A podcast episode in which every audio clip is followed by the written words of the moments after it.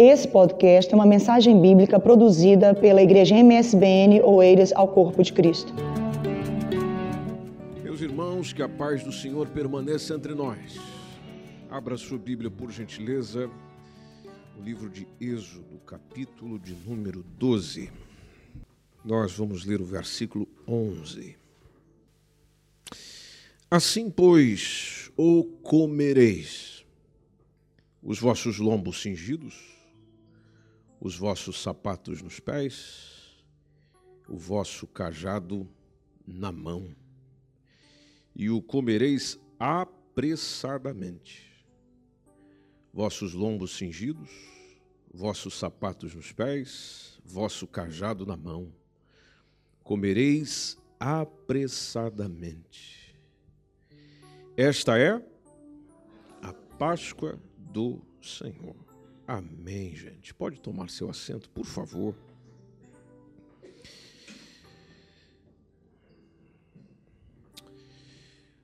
O pastor Gerson Rocha, da primeira Igreja Batista Bíblica de Vitória da Conquista, na Bahia, relatou que esse hábito que existe de ovos e coelhos para a Páscoa é um costume dos povos chamados nórdicos principalmente os anglo-saxões, que eles comemoravam a entrada da primavera com muita festa, com muito folguedo. E segundo ele, essas pessoas usavam o coelho como símbolo de vida, de fertilidade, que naturalmente a primavera estava anunciando em sua passagem. Alguns chamam isto de tradições pagãs.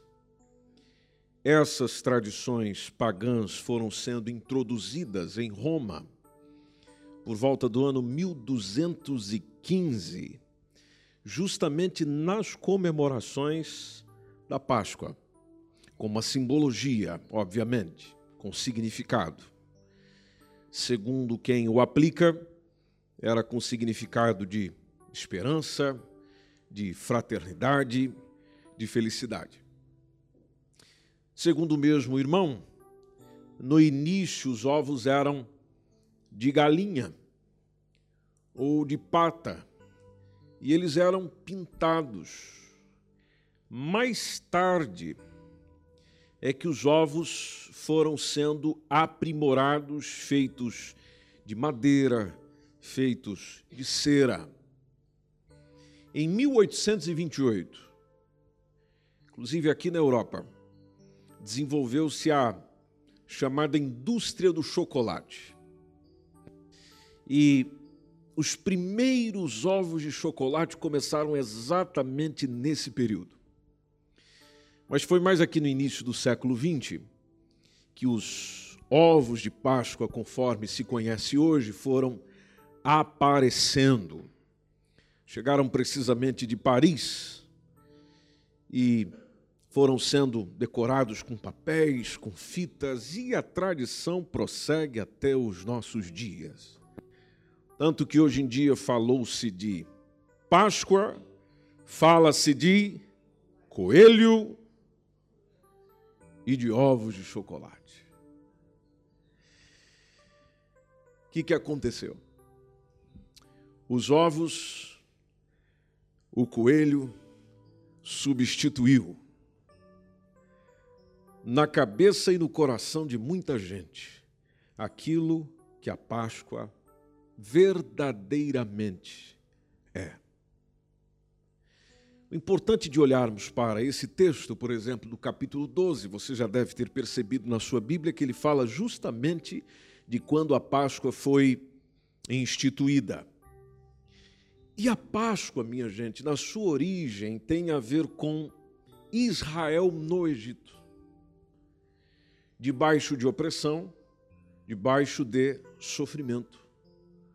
Os israelitas habitaram por aproximadamente, conforme diz o Êxodo, 3, Êxodo 12, 40, aproximadamente 430 anos. E na maior parte desse tempo, eles experimentaram dominação, eles experimentaram escravidão e experimentaram aquilo que é terrível para qualquer ser humano, que é a humilhação. A promessa do Senhor de tirá-los de lá, ela é citada alguns capítulos atrás, precisamente no capítulo 6, entre o verso 2 e o verso 8, onde é citada a promessa de Deus para salvar o seu povo. Não apenas salvá-lo, mas cumprir também com uma promessa de que ele tinha feito aos patriarcas deste povo. Tanto que o Senhor aparece a Moisés, se identifica, dizendo: Eu sou o Senhor, eu sou Deus. Eu apareci a Abraão, a Isaac, a Jacó, como Deus Todo-Poderoso, mas pelo meu nome não lhes fui conhecido. Interessante essa expressão de Deus. Aí no versículo 4 do Êxodo 6, está lá o Senhor dizendo para Moisés: Eu estabeleci a minha aliança com eles, para dar-lhes uma terra. Ele especifica a terra de Canaã, a terra onde residiam como estrangeiros, na época que os prometi, naturalmente. Aí o Senhor especifica para Moisés, e eu ouvi, verso 5, o, o gemido dessa gente. Eu vi o gemido dos filhos de Israel, os quais os egípcios estão escravizando, e me lembrei da minha aliança. Então, Moisés, verso 6, você vai dizer aos filhos de Israel: Eu sou o Senhor, vou fazer-vos sair de debaixo dessas cargas do Egito e vou libertar vocês da vossa escravidão. Vou libertá-los da vossa escravidão. E atenção, eu vou fazer esse resgate com o braço forte ou braço estendido, conforme diz o texto, e essa partezinha final do texto de juízos grandes.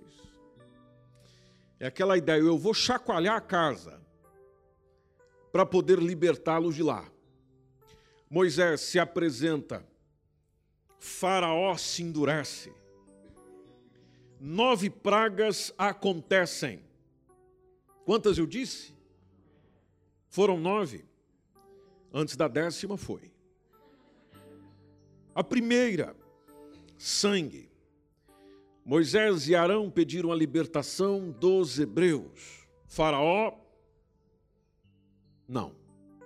Aí Deus toma, torna a água do Nilo em sangue. Ninguém conseguia beber a água do rio, os peixes morreram. Mas aí tinha um grupinho de Faraó, os magos de Faraó, que eles conseguiram fazer a mesma coisa. Transformar a água em sangue. Aí o Faraó não libertou os hebreus. Isso está no capítulo 7. Depois vieram as rãs. Deus mandarão estender sua vara sobre as águas do Egito. As rãs subiram, está no capítulo 8, entre o verso 2 e 4. As rãs subiram, cobriram a terra. Outro detalhe interessante: os magos de Faraó conseguiram trazer rãs também sobre a terra. Depois vamos mexer com a cabeça do povo. Vai vir sobre eles piolhos. Está no capítulo 8, entre o verso 18 e 19. Deus mandou Arão ferir o pó com a sua vara, surgiram piolhos, pulgas, sobre as pessoas, animais em toda a terra. Só que dessa vez, os magos já não conseguiram fazer a mesma coisa. Depois vem a quarta: moscas. Deus envia enxame de moscas sobre o Egito, arruinaram a terra, só que as moscas não entraram na região onde os hebreus moravam. Depois vieram a morte dos rebanhos. Deus enviou uma praga que foi matando os rebanhos. Mas nenhum animal dos hebreus morreram. Depois disso vieram as feridas. Deus mandou uma o, o, o Moisés pegar um punhado de cinzas e espalhá-los ao ar. E quando Moisés fez isso, feridas purulentas foram surgindo nos homens, foram surgindo nos animais, e, inclusive até os magos de Faraó foram infectados, está no capítulo 9, entre o verso 10 e o 12. Depois foi para a sétima praga, que é o granizo. Moisés avisou o Faraó de que Deus iria mandar a pior tempestade de sempre sobre o Egito. Inclusive, alguns de Faraó ouviram o aviso, abrigaram seus escravos rebanhos antes da tempestade, mas todos que ficaram no campo morreram com a força daquilo que veio sobre eles. E morreu planta, e foi um prejuízo tremendo. Faraó mudou? Não. Então vem gafanhotos. Moisés avisou que Deus iria mandar gafanhotos sobre o Egito e os conselheiros de Faraó lhe imploravam para libertar logo essa gente, para não devastar mais. Mas Faraó se irritou com Moisés, com Arão, expulsou inclusive eles da sua presença e foram surgindo tantos gafanhotos que a terra até se escureceu, toda a vegetação que existia foi devastada. A nona praga foram trevas, escuridão total. Deus manda Moisés estender a mão para o céu, as trevas densas cobrem o Egito durante três dias. Ninguém via nada, meu irmão. Ninguém podia nem fazer nada, apenas os israelitas, capítulo 10, verso 22 e 23, é que tinham alguma luz. Aí sim chega na décima. A décima é que serviu para a libertação do povo de Israel. Olhando para o capítulo 12, você tem o seguinte texto, verso 1. Falou o Senhor a Moisés e Arão na terra do Egito, dizendo: Este mesmo mês vos será o princípio dos meses. Este vos será o primeiro dos meses do ano. Vamos mexer no calendário, Moisés. Verso 3: Falai a toda a congregação de Israel aos dez dias deste mês, tome cada um para si um cordeiro, segundo as casas dos pais, um cordeiro para cada casa. Mas se a família for pequena para um cordeiro, então tome um só com seu vizinho perto da sua casa conforme o número das almas, conforme o comer de cada um, e fareis a conta para o cordeiro. Vamos evitar desperdício. O cordeiro ou cabrito será sem mácula, um macho de um ano, do qual vais tomar das ovelhas ou das cabras, ou guardareis até o décimo quarto dia deste mês. E todo o ajuntamento da congregação de Israel o sacrificará à tardezinha. E tomarão do sangue deste cordeiro, poloão em ambas as ombreiras e nas, na, na verga da porta, nas casas em que o comerem. Naquela noite, comerão a carne assada no fogo vão unir a isso os pães asmos e ervas amargosas, e vocês vão comer tudo isso. Não comereis dele nada cru, nem cozido em água, senão assado ao fogo, a cabeça, com os pés e com a fressura. Nada dele deixeis ou deixareis até amanhã, ou até pela manhã, mas o que dele deve ficar até pela manhã, queimareis no fogo. Aí o verso 11. Assim, pois, o comereis, os vossos lombos cingidos, os vossos sapatos nos pés, o vosso cajado na mão, e o comereis apressadamente. Essa é a Páscoa. Vocês não vão sentar e ter uma comida à vontade com a família e comer e se abraçar e festejar e, e, e curtir as últimas horas no Egito e despedido. Não, não, não. Vai fazer tudo isso preparado para sair. Porque essa é a passagem da liberdade de vocês.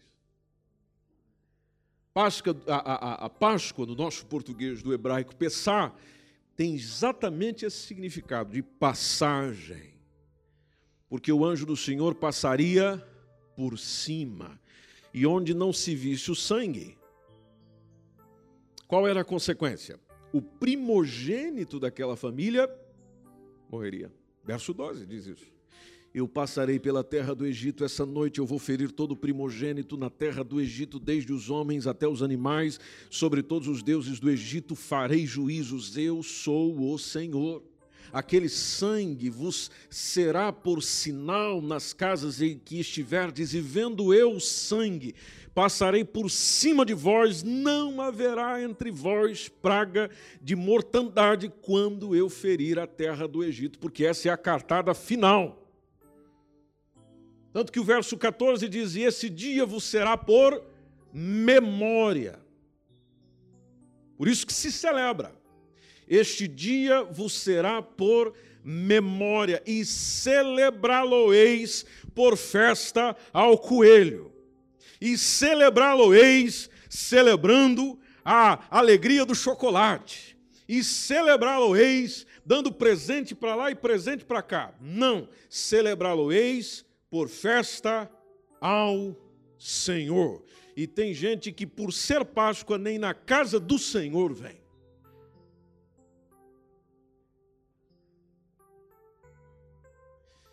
Isso mostra a influência que o exterior está tendo na gente. Onde degustar algumas boas coisas da vida, o chocolatezinho, o momento em família, é maravilhoso e agradável. É um problema quando nós damos mais importância a isso do que aquilo que a data significa. E Deus já orientou desde aquele tempo o povo de Israel, dizendo: nas vossas gerações, ou seja, naqueles que vêm depois de vós, o celebrareis por estatuto perpétuo, não acabará. Se você observar o versículo 21, Diz o texto que o Moisés convocou todos os anciãos, as autoridades de Israel e orientou eles, dizendo: Olha, vocês escolhem um cordeiro, um cabrito do rebanho, segundo as vossas famílias, e molai para celebrar a Para oferecer o cordeiro em sacrifício, tanto o sacerdote como o povo tinham que observar, quando a gente olha para o Antigo Testamento, o sacerdote e o povo tinham que observar algumas exigências. Quando uma pessoa ia oferecer um animal em sacrifício, então, em primeiro lugar, o animal tinha que ser completamente limpo. Não tinha que haver manchas, nem defeitos. Perfeito, plenamente saudável, como algumas versões dizem, imaculado. Ficas a perguntar, por que isso? Muito simples. Precisamente quando você lê o Novo Testamento, mais ainda o livro aos Hebreus. A exigência disso tudo é porque isso era um simbolismo que apontava para Jesus, o verdadeiro Cordeiro Pascal. Você pode dizer isso comigo? O verdadeiro Cordeiro Pascal. Nenhum osso tinha que ser quebrado dele. Isso está justamente no capítulo 12, verso 45 onde o, o, o que nos mostra é que nenhum osso de, de Cristo também, inclusive na sua crucificação, seria quebrado em sua morte na cruz, o que é o pleno cumprimento de uma profecia.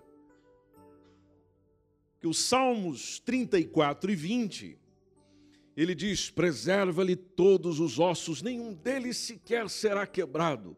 Onde é que está o cumprimento disso? E onde é que está uma perfeita aplicação de o Cordeiro da Páscoa sendo um simbolismo do verdadeiro Cordeiro Pascal, que é Cristo morrendo em nosso lugar?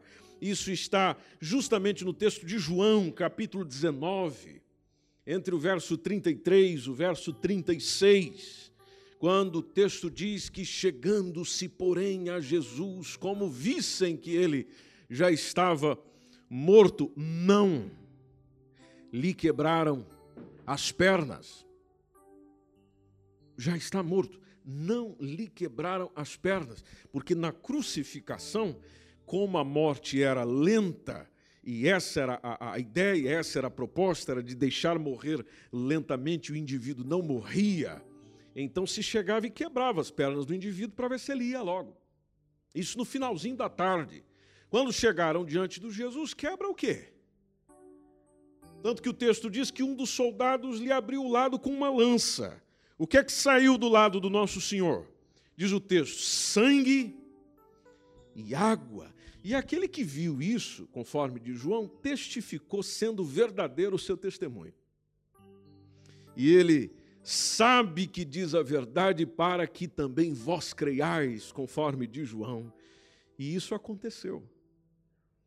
Justamente para se cumprir a Escritura, conforme diz o texto: nenhum dos seus ossos será quebrado.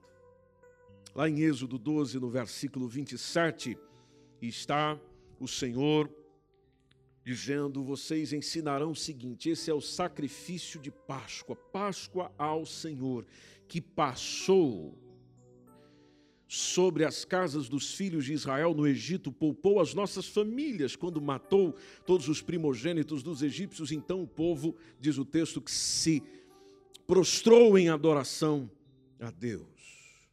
Voltando no verso 13, porque aquela parte do sangue é importante. Quando o verso 13 do mesmo capítulo 12 de Êxodo diz que o sangue será para vós um sinal nas vossas casas o sangue será um sinal para vós nas vossas casas. Quando Jesus Cristo veio ao mundo, enquanto crescia, Lucas capítulo 2, versículo 41, nos informa que todos os anos os seus pais viajavam até Jerusalém para celebrar a Páscoa a festa da Páscoa. Tudo isso num cumprimento bíblico, porque Deuteronômio 16, o 5 e o 6 deixam claro que as pessoas não poderiam sacrificar a Páscoa em nenhuma das suas portas que Deus tivesse dado a elas. O verso 6 confirma: vocês, quando forem oferecer a Páscoa, terão que ir no lugar que o Senhor escolher. No tempo de Jesus, o local era justamente Jerusalém. Então, todo ano, vamos lá.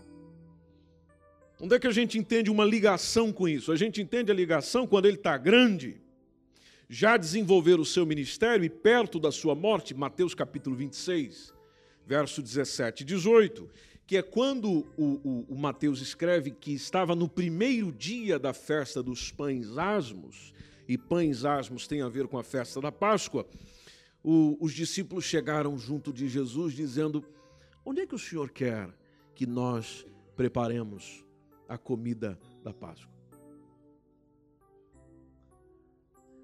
Dá a entender que eles se preocupavam com essa regularidade que já vinha acontecendo na vida do nosso Senhor. E ele deu a resposta. Ele disse: Olha, vão a uma a, a cidade e e vai, vocês vão encontrar um certo homem, vocês só vão chegar nesse homem e dizer: Olha, o mestre diz, o meu tempo está próximo. Quando ele diz o meu tempo está próximo, mostra a consciência que o próprio Senhor tinha de que ele é que seria o cordeiro da Páscoa dessa vez. Tanto que o texto acrescenta: Em tua casa celebrarei a Páscoa com os meus discípulos após referir-se ao tempo que se chega. E quando que o Senhor instituiu a ceia que nós participamos? Foi justamente na comemoração da festa da Páscoa judaica. Na celebração da Páscoa é que ele institui a ceia. Lucas informou isso também. Capítulo 22, versos 1 e 2. Lucas diz que estava pertinho da festa dos pães asmos, chamada de Páscoa, e os principais dos sacerdotes, os escribas, estavam procurando, inclusive, como é que a gente vai matar esse homem. Fazia tempo que eles estavam querendo isso, só que eles tinham medo do povo.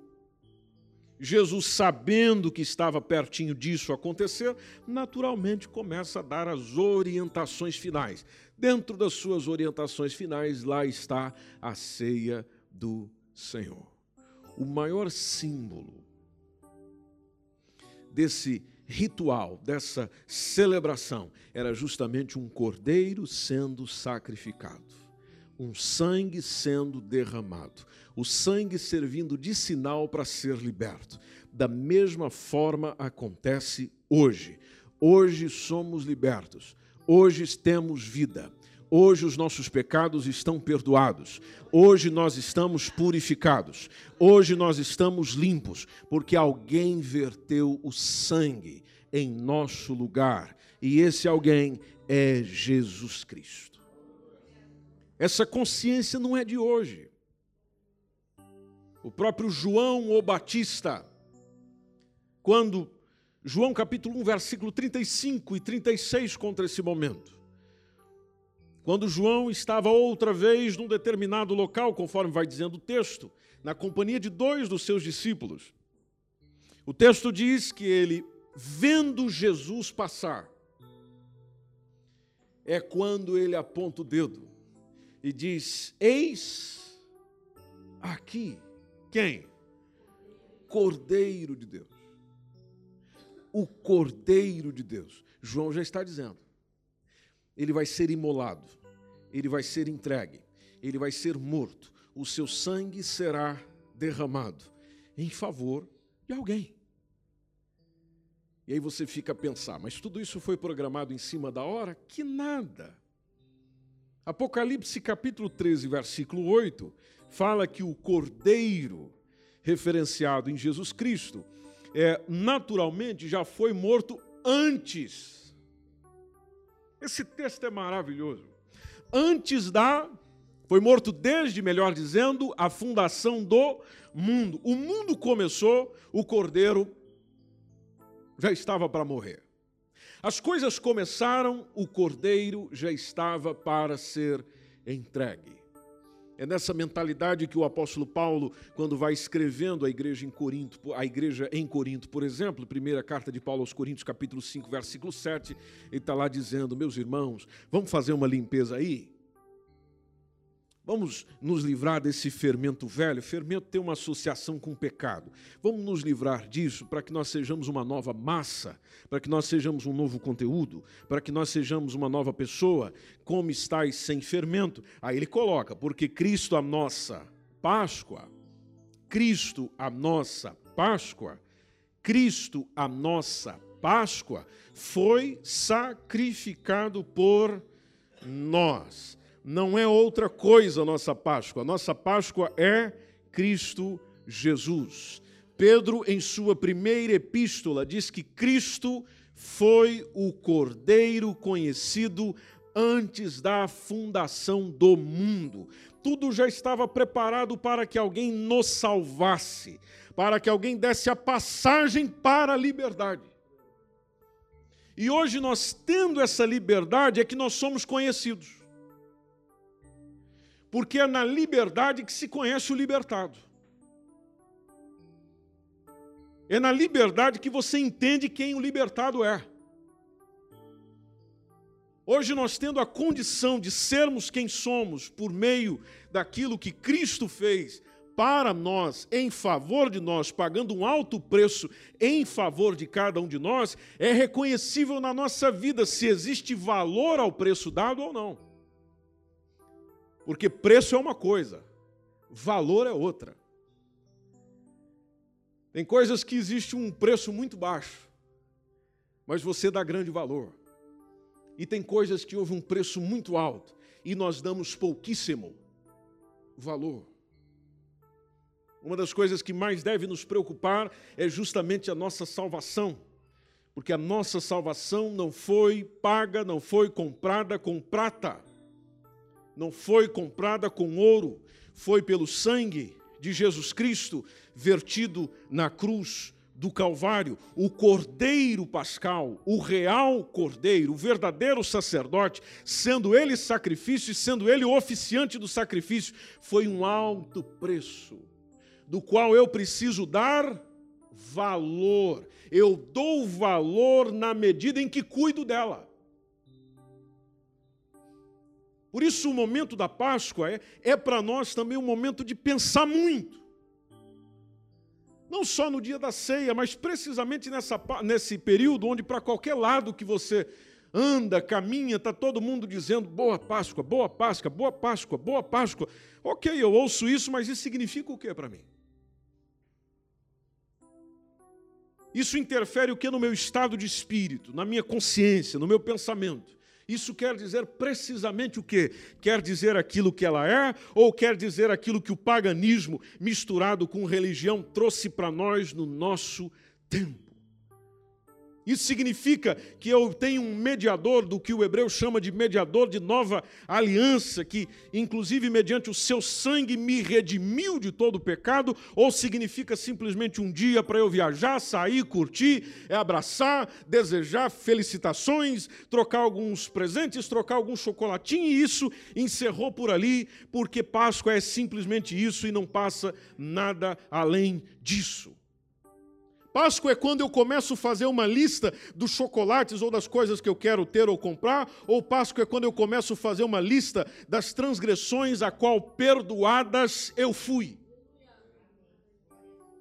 Páscoa é simplesmente um momento do qual eu vivo, vivencio e aproveito a data festiva e os feriados onde eu vou ficar em casa é, aproveitando a minha família, ou eu considero o sofrimento que houve na cruz do Calvário por causa da minha culpa. Por causa do meu pecado, por causa da minha transgressão, por causa do meu erro. Ou eu simplesmente pego tudo isso como o momento de qual a gente se alegra, mas eu não me entristeço. Eu sorrio, mas eu não choro. Não choro por causa da minha transgressão que continua persistindo diante do meu Senhor que me salvou e derramou o seu sangue no meu lugar. O único e verdadeiro mediador entre Deus e os homens. Onde não é outro, é apenas Ele. Ele é a minha Páscoa. Ele é aquilo a qual eu me conectei um dia dando a oportunidade ou aproveitando a oportunidade que Ele me deu. E aproveitando essa oportunidade não só num dia da semana, mas em todo o tempo que eu puder aproveitar, porque não existe salvação que não seja por meio dele, aleluia, que não seja por meio do nome dele. Não há nenhum outro nome do qual nós possamos ser salvos que não seja no nome do nosso Senhor e Salvador Jesus Cristo. Meu irmão, minha irmã, meu amigo, amiga, você que está aqui com a gente hoje, a minha pergunta é: o que, que a Páscoa significa para você? Quando alguém diz isso, você diz o quê? Quando alguém fala disso, brota o que em você? Talvez não saia na sua boca, mas aqui dentro acontece o quê? Acontece celebração e júbilo por ter sido perdoado, ou acontece celebração e júbilo porque coisas terrenas, como disse o Antônio, coisas passageiras, supérfluas, coisas que começam aqui e acabam aqui, estão acontecendo no teu dia, nas tuas horas ou no teu momento. O que, que significa a Páscoa para você? Que valor você dá para a nova aliança? Porque quando aconteceu a instituição da Páscoa, era tudo a velha aliança. Agora, o sangue da nova aliança, que inclusive o próprio Senhor identificou assim, o sangue da nova aliança, ou seja, está começando algo novo, relação nova, momento novo, circunstância nova. É aquilo que partilhei com alguns de vocês hoje, quando parecia ser o fim.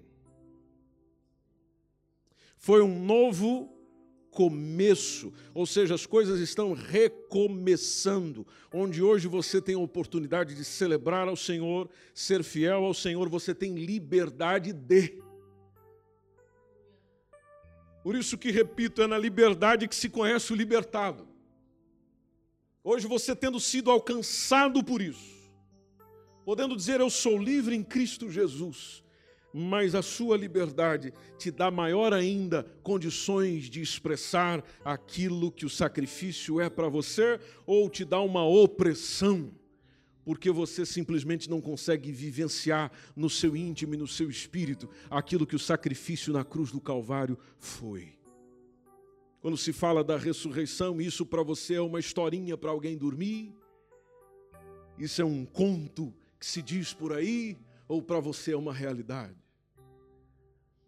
Quando diz que o Senhor, quando retornar para buscar a sua igreja, conforme lemos hoje no culto da manhã, quando ele voltar para me buscar, se eu já tiver morrido, eu ressuscitarei para me encontrar com ele. Aí você fica, mas por que, que eu ressuscitarei? Porque ele ressuscitou. Como disse o Paulo, ele é a primícia dos que dormem. Ele foi o primeiro. Ele começou o processo, porque é tudo novo, é nova aliança. Ele começou, ele iniciou, e a gente vai atrás dele, vai seguindo os passos dele. O que aconteceu com ele vai acontecendo com a gente mas isso tudo não é para o aspecto futuro. Você pode sentir toda essa alegria e bem-estar hoje, na sua Páscoa de hoje, na sua Páscoa de 2018, 2019, 2020, 2021. Ou seja, enquanto ele não voltar, celebrando a nova aliança manifestada em Cristo Jesus com alegria e com gratidão no coração. Se não for incômodo para você,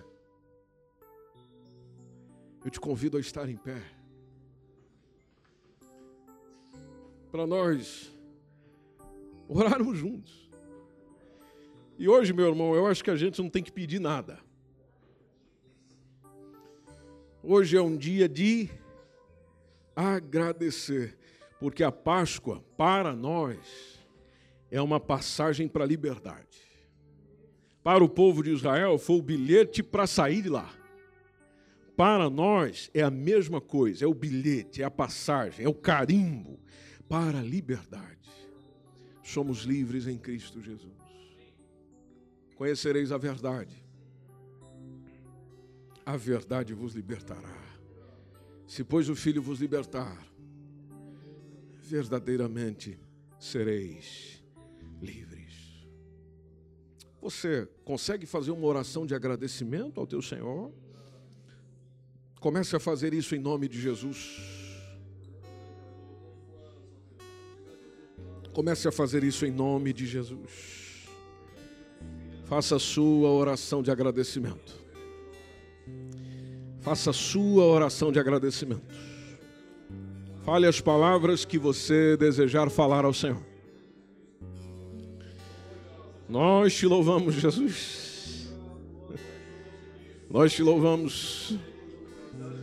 Nós te louvamos. Nós te louvamos bendizemos, te adoramos, te glorificamos.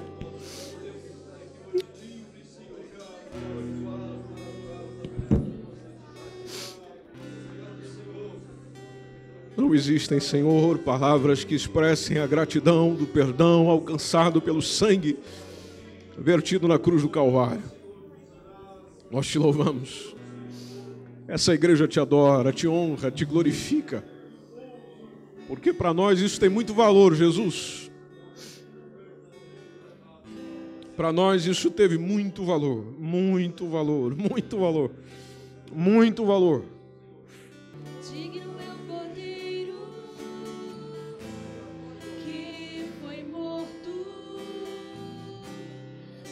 Este foi mais um podcast produzido pela Igreja MSBN ao Corpo de Cristo.